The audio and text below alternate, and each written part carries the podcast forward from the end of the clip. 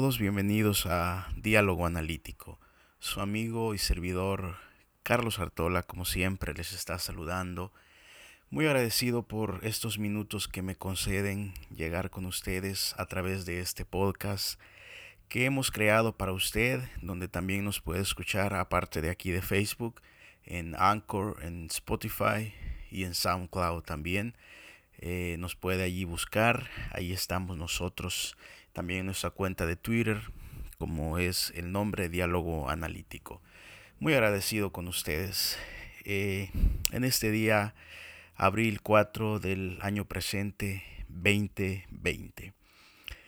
Eh, la noticia más importante que quería comentarles es un poco triste, complicada, referencia a la situación que está ocurriendo del coronavirus que está eh, agobiando eh, la mayoría de países del mundo que están luchando, batallando por esta situación.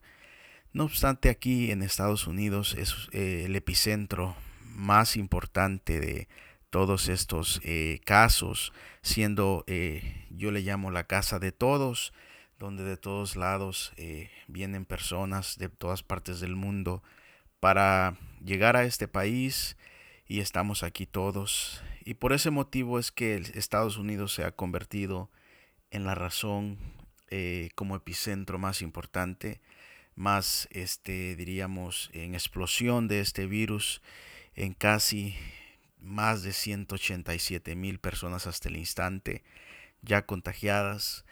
Eh, hace unos días y durante estos días el presidente de la nación, Donald Trump, y el equipo que está trabajando con él eh, liderando esta situación a nivel nacional dieron la desalentadora noticia que se espera que en estas próximas dos semanas de este mes de abril o tres semanas puede ser uno de los eh, días más tristes de la historia de este país con aproximadamente eh, entre 100 mil a 240 mil personas fallecidas por causa de, este, de esta pandemia que está agobiando.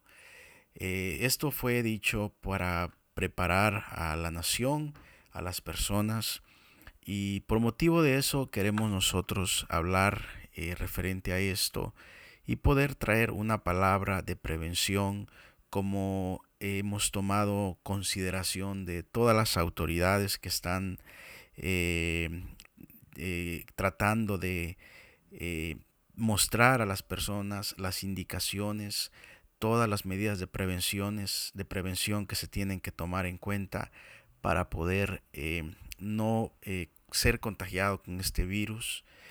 Y, y es muy importante, la primera es que usted se quede en casa. Cuando usted se queda en casa, usted evita el, acercamiento a personas que no sean su familia, en el, ya sea en su trabajo, ya sea en, eh, en el centro comercial, en cualquier otro lugar donde posiblemente pueda ser eh, contagiado con este virus. También practicar el distanciamiento de seis pies aproximadamente, donde usted eh, debe de estar distanciada de las personas porque el virus se pasa principalmente eh, de persona a persona y si usted está guardando esa distancia, el virus no puede avanzar y va a, a, ser eliminado de esa manera. Recuerde que cuando usted está haciendo esto, usted también está ayudando a salvar vidas. Probablemente eh, felicitando de una manera eh, pública en nuestro podcast como el gobernador de California eh, tomó la iniciativa de, eh, de poner un toque de queda voluntario y esa medida ayudó que el virus no fuera en una propagación masiva aquí en California y que los casos son muchos menos que otros estados, como lamentamos mucho el estado de Nueva York que está teniendo una catástrofe muy grande en referencia a esta situación. Pero todas estas palabras que estamos trayendo son como una prevención quédese en casa, guarde distancia de las personas y sobre todo cuide mucho los suyos porque es la única manera de poder ganar esta batalla en este virus invisible como un enemigo invisible que ha llegado en estos días y que estamos viviendo momentos históricos, unos días que nunca nos había tocado vivir. Eh, pareciera que todo iba muy bien, marchando de una manera excelente, pero pues esto son las cosas que suceden y que nosotros tenemos que obedecer las autoridades y también eh, los eh, médicos que nos están informando todos los días de cómo debemos nosotros enfrentar esta situación en cada lugar. El presidente también dejó una extensión de una eh, prevención hasta el 30 de abril, donde todos eh, debemos de mantener guardando estas reglas. Ya se verá qué medidas tomar a partir del 30 de abril. Aquí en el condado de Santa Clara, donde estoy yo, hay unas indicaciones que se pusieron el día 31 a disposición de todos eh, de marzo, que esta prevención durará hasta el día 3 de mayo como medidas restrictivas para que pueda esto no tener mucha propagación.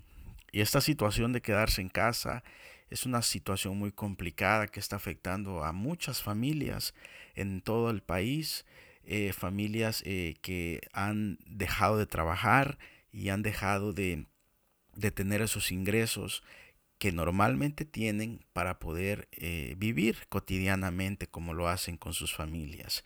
Pero yo quiero repetirles otra vez que aquí en Estados Unidos hay una oportunidad de que el gobierno está dando a todos que les dará un cheque de estímulo para que las personas se mantengan en su hogar y no salgan a, elaborar o alguna otra actividad y pueda esta propagación del virus eliminarse y de una vez por todas eliminarlo, siendo la única manera de eliminarlo quedándose usted en casa. Como lo dije en un podcast anterior, usted puede ir al sitio del IRS, que es el, este, el sitio oficial de gobierno en donde se declaran los impuestos, todo lo que se refiere a las finanzas del país. Allí hay un sitio de internet y ahí está la información, como se los dije anteriormente, para que usted vaya, haga las indicaciones que se tienen que hacer allí y le va a llegar ese dinero como estímulo económico a, su cuenta de banco o a su casa por correo eh, postal, que es el regular que todos conocemos. Para los negocios pequeños hay negocios eh, microempresarios aquí como restaurantes, este, cantidades grandes y no se me viene ahorita a la mente eh, que han dejado de, funcionar por lo mismo, ¿verdad? Los restaurantes eh, aquí por lo menos solamente están, se puede llegar a recoger la comida, en algunos que tienen la opción de drive-thru, ¿verdad? Así se puede este, llegar.